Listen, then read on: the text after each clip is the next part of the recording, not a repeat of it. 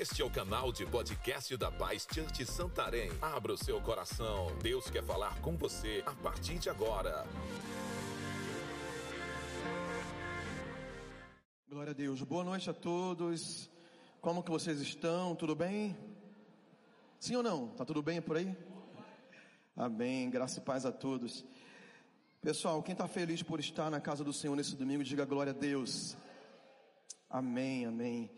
Então, nesse dia, nós estamos compartilhando a palavra do Senhor, falando sobre a bênção completa. Quantos são abençoados por Deus aqui, amém? E eu quero ler um texto com vocês da palavra do Senhor, que está em 2 Coríntios, capítulo 13, versículo 13. Em outras versões, que não é esta que eu estou usando, pode ser o, cap, o versículo 14. Eu não sei porquê, de uma para outra, muda essa numeração. 2 Coríntios capítulo 13, versículo 13 diz assim a palavra de Deus: A graça do Senhor Jesus Cristo e o amor de Deus e a comunhão do Espírito Santo sejam com todos vós. Quantos já ouviram essa frase muitas vezes aqui na igreja? Nós chamamos isso de quê? Da bênção apostólica. Essa é a bênção apostólica que normalmente no final dos cultos nós proferimos, o pastor que está aqui vai proferir a bênção apostólica. E nós vamos aprender na palavra do Senhor hoje que nós devemos valorizar quando nos momentos de reuniões uma autoridade espiritual estende a sua mão e declara essas palavras sobre a sua vida. Eu, em minha vida, eu tenho aprendido a valorizar isso desde criança. Quando eu era criança, a minha mãe falava assim: nunca saia da igreja antes da bênção apostólica.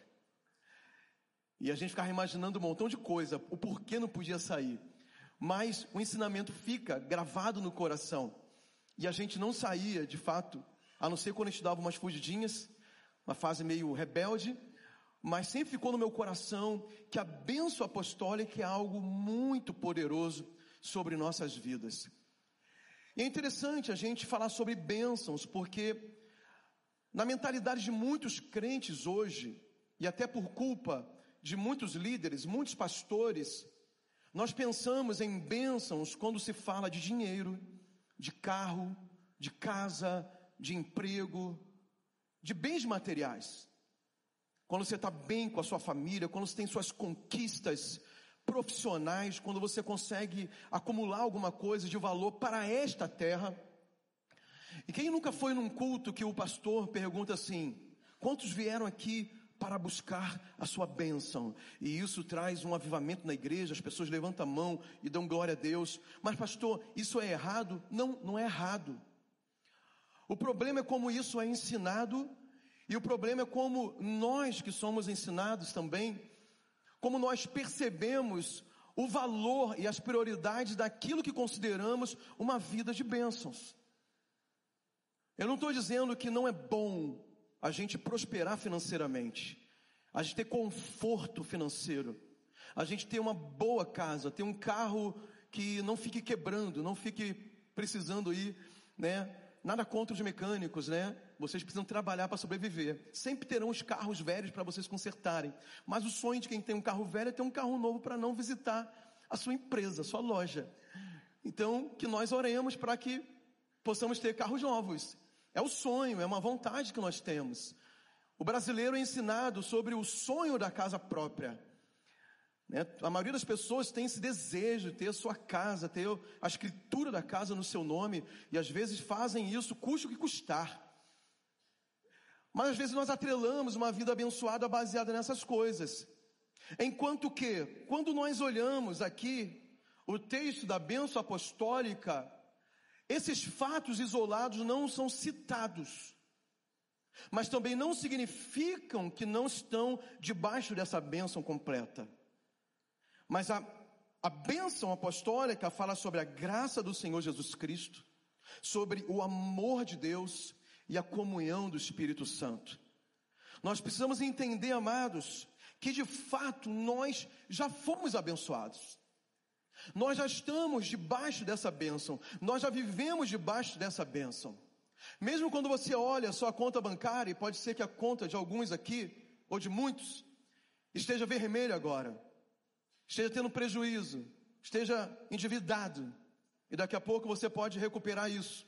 De outros, pode ser uma, uma conta bem, é, uma palavra bem militar, bem felpuda, assim, bem confortável, com muito dinheiro guardado, aplicado, você tem uma, uma liberdade financeira, você tem uma segurança, né? Porque você se preparou para isso, você trabalha para isso, você economizou, legal, mas não significa que aquele hoje que está nessa condição da conta no vermelho, em comparação ao outro que tem muito, não significa que um é abençoado e outro deixa de ser.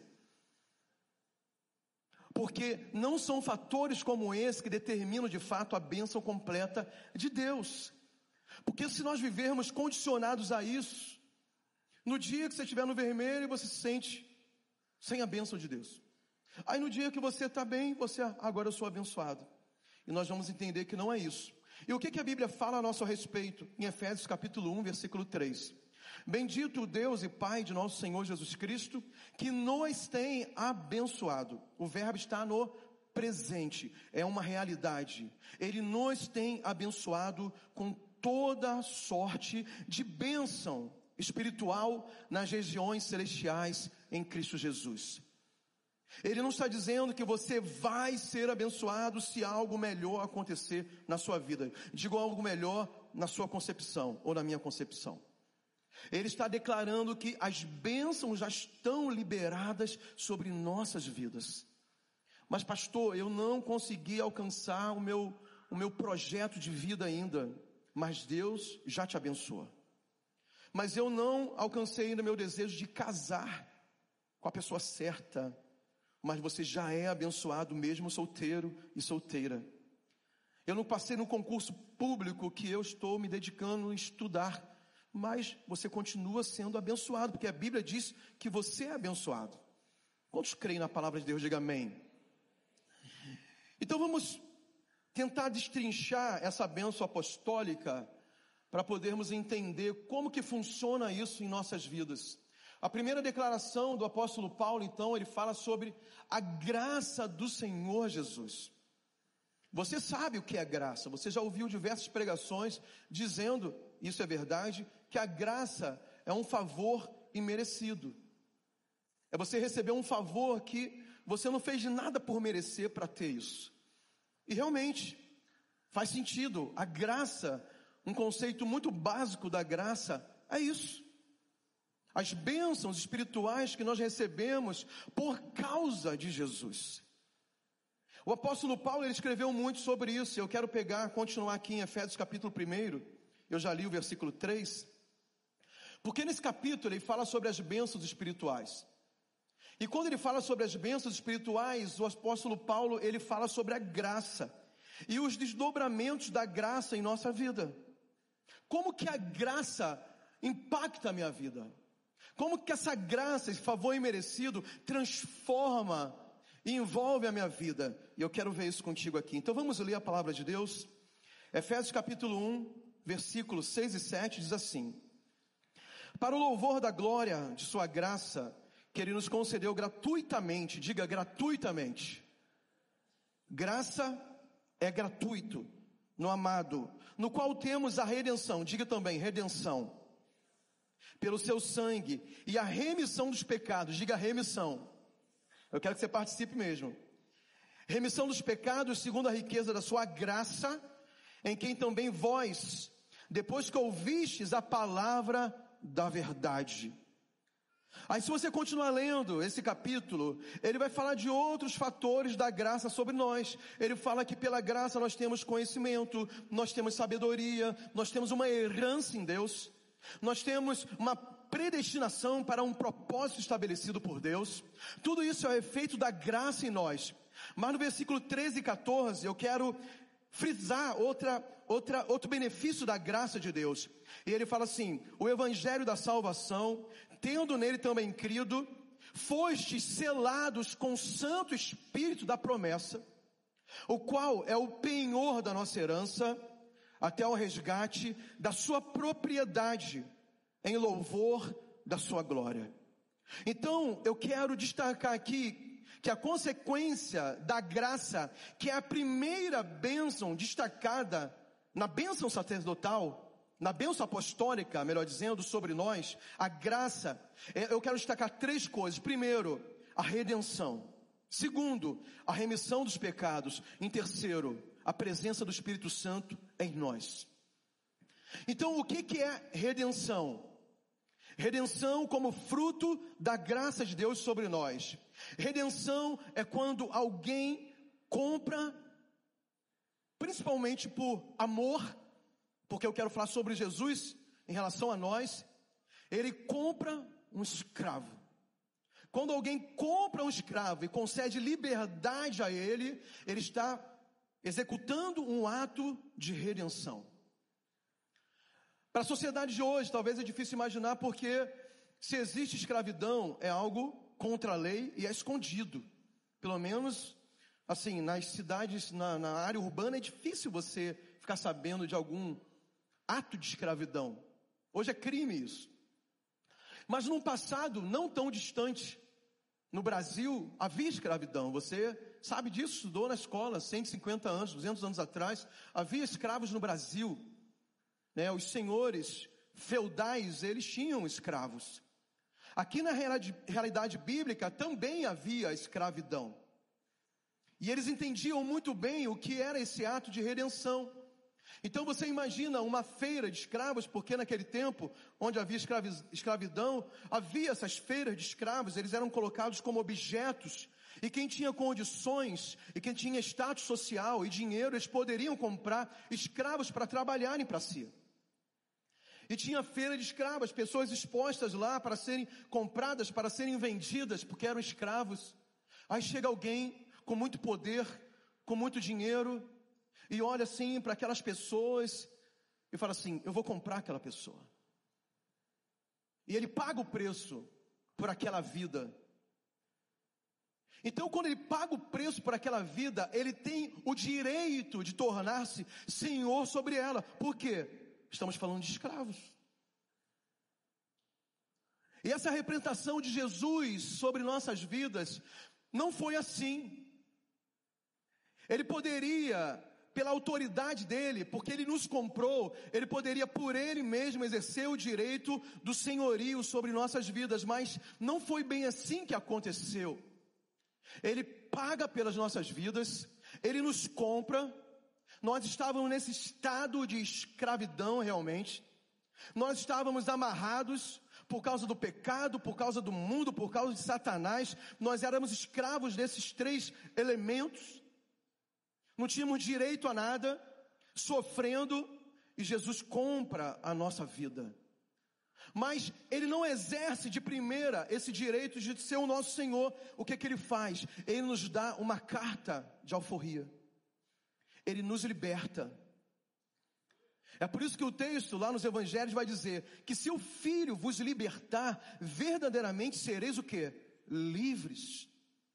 Então Jesus, ele exerce o seu poder de compra, ele paga pelas nossas vidas, mas ele nos liberta. Ele fala assim: agora você faz o que você quiser da sua vida. Você vai para onde quiser. Mas como nós fomos comprados por ele, como nós fomos redimidos, e foi um ato de amor, essa redenção de Jesus em nós, todos nós que estamos aqui hoje nos consideramos servos dele filhos dele por adoção. Sabe o que, nós falamos? Senhor, tu me deste a carta de alforria. Eu posso ir para onde eu quiser. Mas como o apóstolo Pedro disse também, para onde iremos nós? Se só tu tens as palavras de vida. Isso acontecia no passado entre o povo israelita, está escrito lá no livro de Levíticos, livro das leis, aonde conta que no sétimo ano, todo escravo israelita ele deveria ser liberto. Ele recebia o direito de libertação, de liberdade. E eles recebiam a sua carta de alforria, eles poderiam fazer o que quisessem também na vida deles. Mas havia alguns escravos que falavam assim: Eu amo meu Senhor. Não existe lugar melhor para eu estar no mundo do que na casa dele, servindo a ele. Então, eu vou rasgar minha carta de alforria e voluntariamente, porque eu amo o meu Senhor e eu amo a sua casa, eu vou servi-lo para o resto da minha vida. Quando ele fazia essa declaração, ele perdia o direito de ser livre. Mas não porque ele foi escravizado de novo à força, pelo contrário, ele fez um ato voluntário de amor. E foi isso que nós fizemos com Jesus no dia que nos entregamos a Ele. Nós poderíamos estar em qualquer lugar, mas nós dissemos: Senhor, por causa do preço que o Senhor pagou por mim, por causa do teu sangue derramado naquela cruz, o Senhor me deu libertação. Lá em Colossenses, o apóstolo Paulo, no capítulo 1, versículo 13, ele vai dizer que nós fomos transportados do império das trevas para o reino do Filho do seu amor. E agora, por causa desse amor, que é a graça, a própria graça de Deus, nós vamos permanecer nesse lugar. Nós fomos redimidos, nós fomos comprados. E o interessante disso tudo, que não é que nós merecíamos isso, lembra da graça, aquela definição da graça? Nós éramos escravos que não valia um centavo furado. Naquele período, acredito que os senhores escolhiam seus escravos. Falavam assim: Poxa, esse cara aí, olha o tamanho dele, mano. O cara é forte, vigoroso, ele é saudável. Olha aí os dentes dele para ver como é que está a condição né? Faz um exame completo nele, vê se vale a pena investir nessa pessoa. Então ele comprava ali os, quem poderia, quem podia, comprava os mais saudáveis, os mais fortes, os melhores. No nosso caso não era assim. Todos nós, por causa do pecado, não tínhamos valor algum. E Jesus não pagou realmente o que nós valíamos. Ele pagou muito mais. Sabe por quê? Não foi com dinheiro, não foi com bem material, não foi um ricaço que tinha dinheiro sobrando e foi lá, ah, por causa do, do meu prazer ou de um de uma vontade aleatória minha, eu vou comprar um escravo ali. Não. Ele falou assim: eu vou dar minha vida por ele. Imagina essa negociação no, no mundo espiritual, porque isso era um princípio. Tinha que ser pago. Jesus, com seu poder, com a sua autoridade, ele podia chegar lá no mercado de escravos e meter o pé na grade e libertar todo mundo, e quebrar as cadeias, e quebrar as correntes, as algemas, e libertar todo mundo. Mas pelo princípio da palavra, ele tinha que pagar o preço. E quando ele vai negociar, fala assim: quanto é que eu pago por essa pessoa que não vale nada? Aí o negociador fala assim: tem que haver sangue, tem que haver vida. E eles não merecem. E Jesus fala: então eu dou minha própria vida por eles. Eu dou minha própria vida por eles. Isso é redenção. O apóstolo Paulo fala em segundo lugar sobre a remissão dos pecados. A redenção é a compra que ele faz das nossas vidas. A remissão é a justificação dos nossos pecados. Os nossos pecados foram perdoados também por causa do sangue dele. Então, é uma, é uma bênção muito grande nós fomos adquiridos por Ele, agora servimos ao Senhor porque nós o amamos. Mas, possivelmente, no plano espiritual, nós estávamos escravizados por causa de uma coisa, chamado que? Pecado, transgressão. Nós ficamos fora da proteção espiritual, porque a Bíblia fala em Isaías 59, versículo 2, que a única coisa que faz separação entre o homem e Deus é o que? O pecado. No Salmo 91 fala assim: aquele que habita no esconderijo do Altíssimo, a sombra do Onipotente descansa. Então, o pecado nos afasta de Deus, nós ficamos desprotegidos, Satanás saqueia a nossa vida, rapta as nossas vidas e ficamos escravizados. Por causa de quê? Por causa do pecado. Porque o diabo tomou autoridade para nos escravizar? Pecado. Então Jesus paga por nós mas ele diz assim: não basta eu pagar por eles, eu tenho que apagar a culpa deles. Porque depois, se eu não apago as culpas que eles têm, o credor pode voltar lá e cobrar novamente pela vida dele. Deus sempre vai trabalhar no plano da legalidade. O que é legalidade? Os princípios da palavra. É por isso que Deus é justiça. Ele trabalha nos princípios da palavra. Então Jesus, além de pagar por nós, ele fala assim: Eu vou me colocar no lugar dele, porque para eles serem perdoados, eu vou ter que trocar a morte que eles merecem pela minha vida. Eu vou ter que trocar a minha santidade pelo pecado que eles têm, porque senão o credor vai cobrar novamente a vida deles. E Jesus faz o que? Ele derrama o seu sangue e nos purifica de todo o pecado. Isso é muito poderoso, sabe por quê, irmãos? Tem muito crente que não sabe isso. E por não saber isso, ele continua andando por aí cabisbaixo, carregando culpa, condenação de coisas que ele cometeu lá atrás e que Jesus já perdoou. Ele já até confessou, ele já até se arrependeu, mas ele fica martelando aquilo na cabeça dele e o diabo fica reforçando um sentimento de culpa, de condenação por situações que já foram lavadas e completamente apagadas pelo sangue de Jesus. Você, quando se arrepende e confessa o seu pecado, automaticamente você é lavado pelo direito adquirido da morte de Jesus na cruz. O sangue dele foi derramado para isso. O apóstolo Paulo entendia isso. Eu não estou dizendo que você não vai ter problemas, não vai ter deslizes, não vai ter tentações. Nós continuaremos a lutar pelo pecado ou contra o pecado. O apóstolo Paulo escreve em Romanos capítulo 7 a sua própria luta pessoal. Imagina um apóstolo na estatura que ele tinha, de homem de Deus, de líder de várias igrejas. Ele escreve uma carta e ele abre o seu coração e fala das suas fraquezas. Muitos de nós que somos líderes, nós não temos coragem de falar nossas fraquezas para as pessoas, porque normalmente nós queremos manter ali uma reputação que somos intocáveis. Mas o próprio apóstolo Paulo, ele escreve lá em Romanos capítulo 7, depois você lê, e uma parte ele fala assim: o mal, o bem que eu quero fazer, não faço. Mas o mal está sempre à minha porta. Ele confessa ali que ele tinha lutas espirituais contra os seus desejos carnais, contra o próprio pecado. Agora, isso não era uma permissão para pecar. Fala da nossa humanidade, das nossas lutas. Mas a solução é o entendimento do poder da remissão, do perdão de nossos pecados por causa da graça.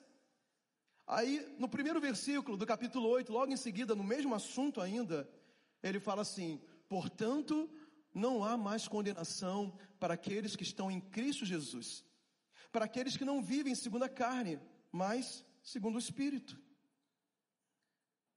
É esse entendimento, sabe, que nós teremos lutas, enfrentaremos tentações, pode ser, né, como o apóstolo João também escreve, filhinhos não pequeis, mas se alguém pecar, temos um advogado junto ao Pai, Jesus Cristo, o justo. E o apóstolo Paulo confiava na mesma capacidade da remissão dos pecados que Jesus providenciou para nós, e ele diz: Olha só, eu tenho minhas lutas, tenho minhas dificuldades, eu vou me esforçar para não ceder, eu vou me conectar com o Espírito, eu vou viver em Espírito, mas não há condenação. Diabo, você não pode apontar o dedo no meu rosto, porque eu fui lavado e remido e comprado pelo sangue precioso de Jesus Cristo de Nazaré. Não tem condenação. Você pode aplaudir ao Senhor por isso? Isso é remissão de pecados. A graça também nos dá autoridade e o privilégio de termos o Espírito Santo. E o apóstolo Paulo explica aqui nesse contexto da graça, o que que o Espírito Santo faz em nós? Ele diz que o Espírito Santo é o penhor da nossa salvação. O que que é o penhor? É uma garantia no serviço público, como é que se fazem compras no serviço público? Existe uma licitação, é uma, é uma modalidade de compra, ou pregão eletrônico, ou outras formas, tomada de preço, enfim. Tem uma forma de você escolher o seu fornecedor. Depois que o fornecedor foi escolhido ou ganhou a licitação, o que, que o órgão público faz? Ele faz um empenho. Ele faz um empenho de acordo com o valor que aquela empresa ganhou a licitação para fornecer um produto ou um serviço. O que é o empenho? É a garantia que aquela compra vai ser executada e paga pelo órgão público. É a garantia, é o penhor. Então, por que nós somos salvos? Porque nós recebemos o Espírito Santo em nós. Jesus deixou uma garantia. Nós passamos a ser a habitação do Espírito Santo. Isso tudo é fruto da graça. No final, eu vou falar mais sobre a comunhão do Espírito, porque é a terceira bênção da bênção apostólica. Mas eu quero falar sobre a segunda bênção agora. Primeiro foi a graça de Jesus, e o segundo ele fala sobre o amor de Deus. E eu quero perguntar: quantas pessoas aqui nessa noite se sentem amadas pelo Senhor? De verdade, você se sente amado por Deus? Você tem experimentado o amor de Deus na sua vida? Por que eu estou insistindo nessa pergunta? Porque pode ser que algumas pessoas, por não conseguirem experimentar um amor verdadeiro aqui nessa vida, por pessoas que deveriam nos amar, os pais, os cônjuges, pessoas próximas, talvez falharam contigo na expressão de amor. E pode ser porque não temos referências de amor aqui no relacionamento terreno, nós não conseguimos enxergar o amor de Deus sobre nós. Agora a Bíblia fala sobre esse Deus que é amor. A Bíblia fala sobre o amor de Deus, o texto áureo da Bíblia, a gente aprendeu assim, João capítulo 3, versículo 16.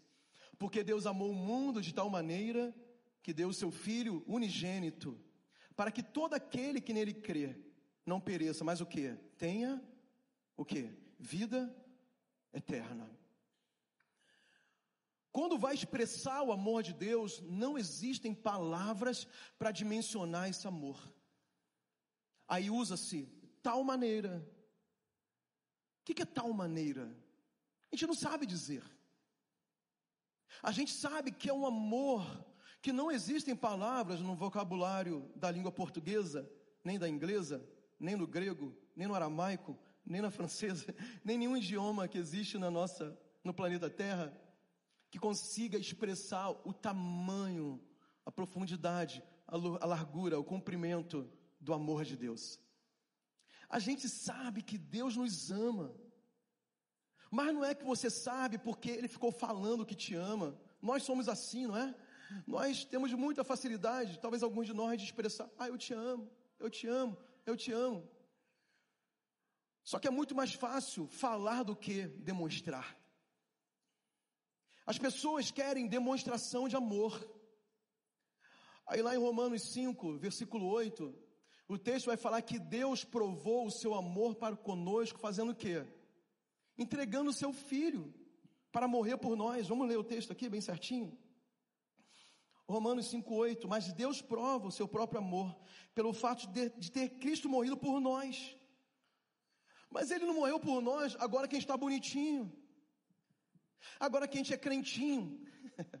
Agora que a gente é membro da Paz Church Santarém que você é um líder, que você é dizimista, que você ministra aqui na atmosfera, ou no louvor, ou na dança, ou no, é, é, no amor em ação.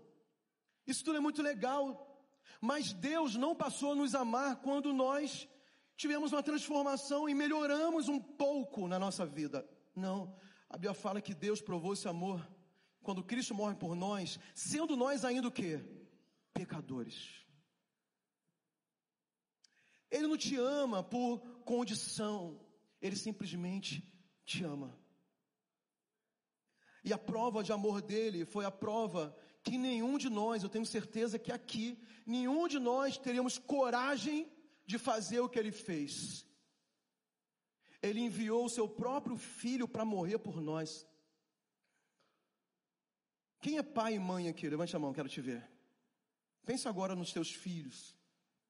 Não importa a idade, né? Só muda o tamanho, mas o amor só faz aumentar. Você tinha coragem de mandar o teu filho morrer por um bando de pessoas que não valiam nada, por marginais, por incrédulos, por blasfemadores, pecadores. Jamais. A gente não faria isso de jeito nenhum. Mas foi o que Deus fez por mim e por você.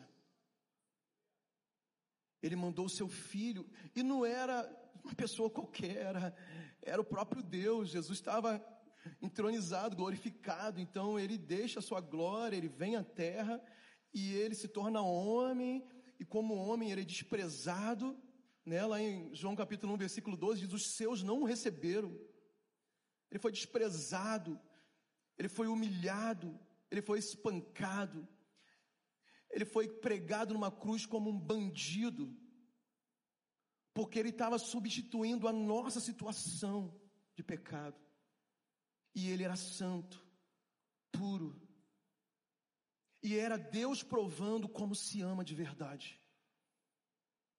No Antigo Testamento, a Bíblia vai tentar fazer algumas comparações de como é o amor de Deus. Ele vai falar sobre, por exemplo, o amor de mãe. Pode, por acaso, uma mãe esquecer do filho que mama? Essa pergunta, qual é a resposta? Não, não tem como. Uma mãe, naturalmente, não esquece do filho, ainda mais o filho que mama, que é dependente. Mas mesmo assim, ainda é um exemplo muito limitado para demonstrar o amor de Deus, é muito maior que um amor, que um amor de mãe. E tem alguns outros textos bíblicos aqui que falam sobre isso. João capítulo 13, versículo 1. Ora, antes da festa da Páscoa, sabendo Jesus que era chegada a sua hora de passar deste mundo para o Pai, tendo amado os seus que estavam no mundo, amou-os até o fim. Quantos creem no amor de Deus? Você está debaixo da cobertura desse amor. Amém ou não amém? Quantos recebem esse amor? Diga glória a Deus. Vamos dar um aplauso bem forte. Esse Deus que nos ama incondicionalmente.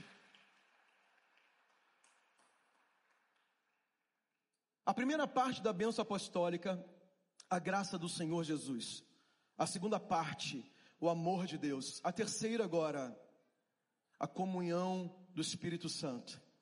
João 14, 16, 17, Jesus faz uma promessa e ele diz: E eu rogarei ao Pai, e ele vos dará outro consolador, para que fique convosco para sempre. O Espírito da verdade que o mundo não pôde receber, porque não o vê nem o conhece. Mas vós o conheceis, porque habita convosco e estará em vós. Olha essa promessa, essa promessa se cumpre no dia de Pentecostes. E aqui, amados, isso é algo poderosíssimo, porque existe uma mudança significativa da forma que Deus passa a se relacionar conosco e nós podemos nos relacionar com Ele. Até esse momento, até a morte de Jesus lá na cruz, quando ele diz está consumado, o véu do templo se rasga, e alguns dias depois, passam alguns dias, vem é, a, a, depois, três dias depois, a ressurreição de Jesus, depois de 40 dias, né, Jesus é, anda, caminha entre os homens, ele é, é elevado ao céu novamente, passa mais algum dia, chega o dia de Pentecostes. Chega o dia de Pentecostes, o discípulo esperando a promessa, e a promessa vem, o Espírito Santo vem sobre as pessoas. Mas o que que muda? Até aquele momento, a forma de se relacionar com Deus era ir ao templo. Lá no passado era ir ao tabernáculo, porque lá estava a presença de Deus. Representada pelo quê? Pela arca da aliança. Uma caixa que continha objetos sagrados lá dentro. E realmente, até aquele momento, essa era a representação máxima da presença de Deus, era sagrado isso. Tanto o tabernáculo como o templo era dividido em três partes. No caso do tabernáculo e do templo, tinha o que? O átrio, o santo lugar e o santíssimo lugar. Mas quando Jesus morre, ele está na cruz, o véu se rasga, e depois vem o Espírito Santo, o que que acontece? Essa promessa se cumpre, ele passa a habitar em nós. Assim como habitava com a arca da aliança dentro do templo, agora é o Espírito Santo dentro de nós. E o apóstolo Paulo escreve isso aos Colossenses, desvendando o mistério que estava oculto pelos séculos dos séculos. É a igreja, e ele completa dizendo que isso é o que? Cristo em vós, a esperança da glória. Antigamente, a arca ficava lá no Santíssimo Lugar. Agora, nós somos o templo. O tabernáculo tinha três partes. Nós também temos três partes: espírito, alma e corpo. 1 Tessalonicenses capítulo 5, versículo 23, o mesmo Deus da paz vos santifica em tudo, e o vosso espírito, alma e corpo sejam apresentados irrepreensíveis até a vinda do Senhor Jesus. Agora, o Santíssimo Lugar é dentro de nós. Nós agora podemos ter comunhão íntima com o Espírito Santo. Nós podemos falar com Ele e sermos ouvidos. Nós podemos clamar a, a Ele e, e nós vamos receber também respostas. O nosso clamor será atendido. Nós podemos adorar. Não foi isso que Jesus falou para a mulher samaritana? Que a hora já tinha chegado em que os verdadeiros adoradores adorariam o Pai em espírito e em verdade, porque estava sendo inaugurada a era do Espírito Santo aonde ele, ele não fica vagando por aí como se fosse fantasma. Tem gente que imagina que o Espírito Santo fica vagando por aí, desencarnado. Não é assim mais. Antigamente, quando eu era criança na igreja, a gente cantava uma música que falava: Eu marquei o encontro com Deus. Sabe qual era a imaginação quando a gente expressava isso? Que a gente saía de casa vazio de Deus, aí chegava na igreja, ele estava aqui esperando a gente para ter um encontro com ele, era tão legal. Mas não é isso, isso não é verdade. Nós não viemos para ter um encontro com Deus, nós trazemos Deus para esse lugar.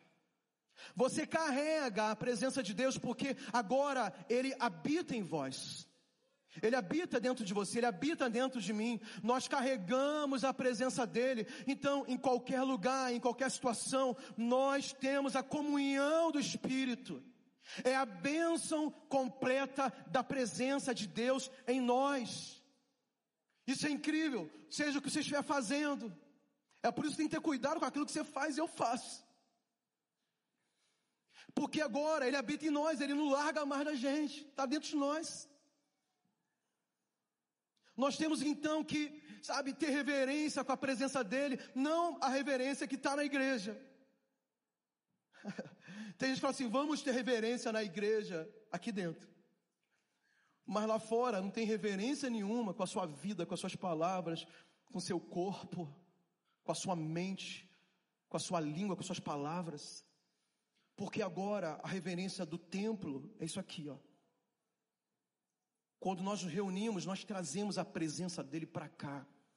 Existe um, sabe, uma, uma reunião, um acúmulo de graça e presença do Espírito Santo quando a igreja se reúne. É por isso que a palavra fala assim, que ele está onde, onde tiverem dois ou três no seu nome, ele está presente. É por isso que a Bíblia fala: aquilo que vocês concordarem na terra será concordado no céu. Sabe, por causa da unidade, a gente trazendo conosco a presença do Espírito Santo. Como isso se torna forte? Como isso é poderoso. Então, sabe, vamos desfrutar da comunhão com o Espírito Santo. Essa palavra, claro, é para mim em primeiro lugar. Vamos desfrutar. O apóstolo Paulo fala algo que parece impossível. Ele fala assim: orai sem cessar. Como que nós vamos orar sem cessar se a gente dorme, se a gente pratica esportes, se a gente assiste uma série no Netflix ou qualquer outro canal de streaming? Como é que eu vou estar orando nesse momento? É estranho, né? É porque a gente pensa que a gente precisa orar com a nossa mente ou com o nosso corpo. Não, mas o lugar de comunhão com Deus é a comunhão do Espírito. E o próprio apóstolo Paulo, ele fala lá em Efésios capítulo 6, orando todo o tempo como? No Espírito. Você está dormindo, o teu corpo está relaxado, a tua mente entra meio que stand-by ali né, uma frequência mais baixa para você poder recuperar tudo e aliviar um pouco, mas o teu espírito está ativo em comunhão com o Espírito Santo. Né, você está ali, o teu espírito está ligado com ele.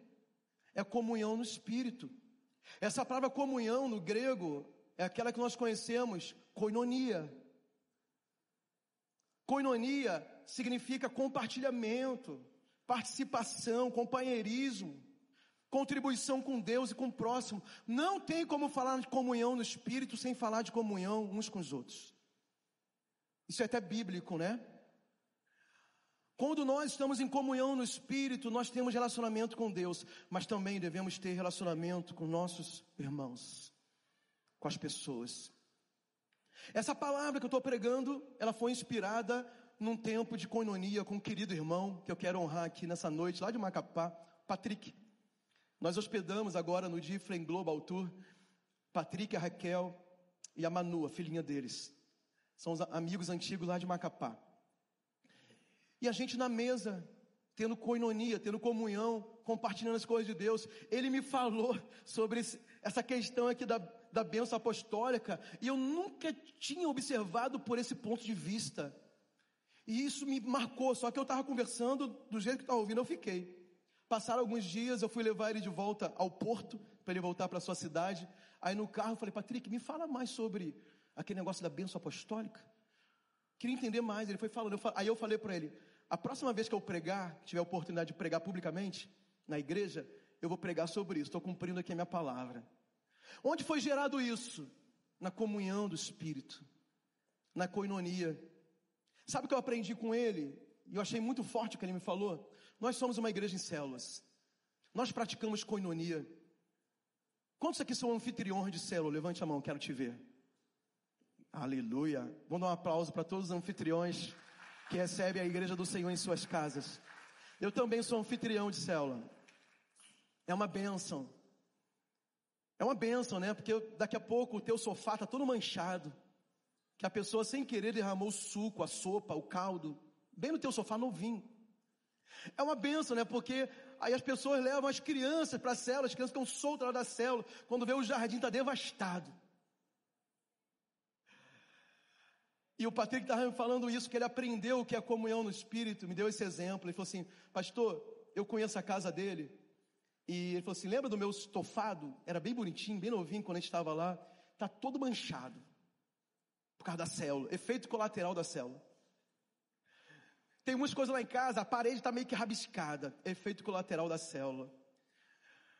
Aí ele falou assim para mim: Mas eu aprendi que a comunhão no Espírito me faz enxergar essas coisas por outra ótica. Eu não fico mais chateado quando isso acontece, porque eu penso da seguinte forma: eu tenho comunhão no espírito com meus irmãos, então, muito mais do que um prejuízo que eu tive ali, aquela mancha de sopa ou de suco que caiu no teu estofado, conta a história de uma pessoa que estava ali naquele dia. Tem um dia, tem uma hora, tem uma pessoa, tem algo acontecendo que é muito mais valioso do que aquele sofá. Tem a história de uma pessoa que veio um dia na minha reunião e ela ouviu a palavra de Deus. E a família dela foi transformada pelo Evangelho, e ela foi liberta, e ela foi salva, e nós somos irmãos em Cristo. Essa é uma ótica de você entender a coinonia, a comunhão no Espírito, que nos liga, que nos faz ser família, que nos faz amar uns aos outros, que nos faz suportar uns aos outros. Portanto, irmãos, se um dia você ouvir alguém pessoalmente ou até na internet falando assim, não dê valor para a igreja local, não é necessário congregar, eu posso ser crente sozinho na minha casa, eu sou igreja. Não, negativo. Ninguém sozinho é igreja. A igreja, a palavra igreja, eclésia, significa a assembleia dos santos. Essa pessoa, ela não está debaixo da bênção completa, porque ela não está desfrutando da comunhão no Espírito com os seus irmãos. Ela evita isso. Ela se acha superior, porque ela não pode conviver com pessoas que têm problemas, então ela é superior. Ela se acha tão boa nisso, mas ela peca num dos principais pecados, que é o orgulho. Ela não consegue conviver com os outros porque as pessoas erram. Mas nós que recebemos a graça de Deus, o amor de Deus, a redenção, a remissão dos pecados e somos agora templo do Espírito Santo, nós temos comunhão uns com os outros. Nós desfrutamos da coinonia. Eu sou fruto disso. Eu passei a minha infância brincando na igreja, correndo. Isso é brincadeira de criança. Eu passei minha adolescência na igreja, eu aprendi muita coisa, eu aprendi a tocar instrumento. Eu aprendi, quem sabe, acho que falar em público. Eu aprendi a me relacionar com as pessoas, eu aprendi a amar a Deus, aprendi os versículos bíblicos, aprendi a ter ética, ter moral, ter um bom comportamento por causa da Bíblia, do ensinamento. Eu encontrei a minha esposa dentro da igreja. Eu criei os meus filhos no contexto da igreja. Todas as bênçãos que tenho vivido através de Jesus têm a comunhão no Espírito, que é o final da bênção apostólica. Eu quero preservar isso na minha vida. Eu quero que você preserve isso na sua vida também. Quantos podem dizer amém? Para nos conhecermos melhor, siga nossas redes sociais, arroba Santarém.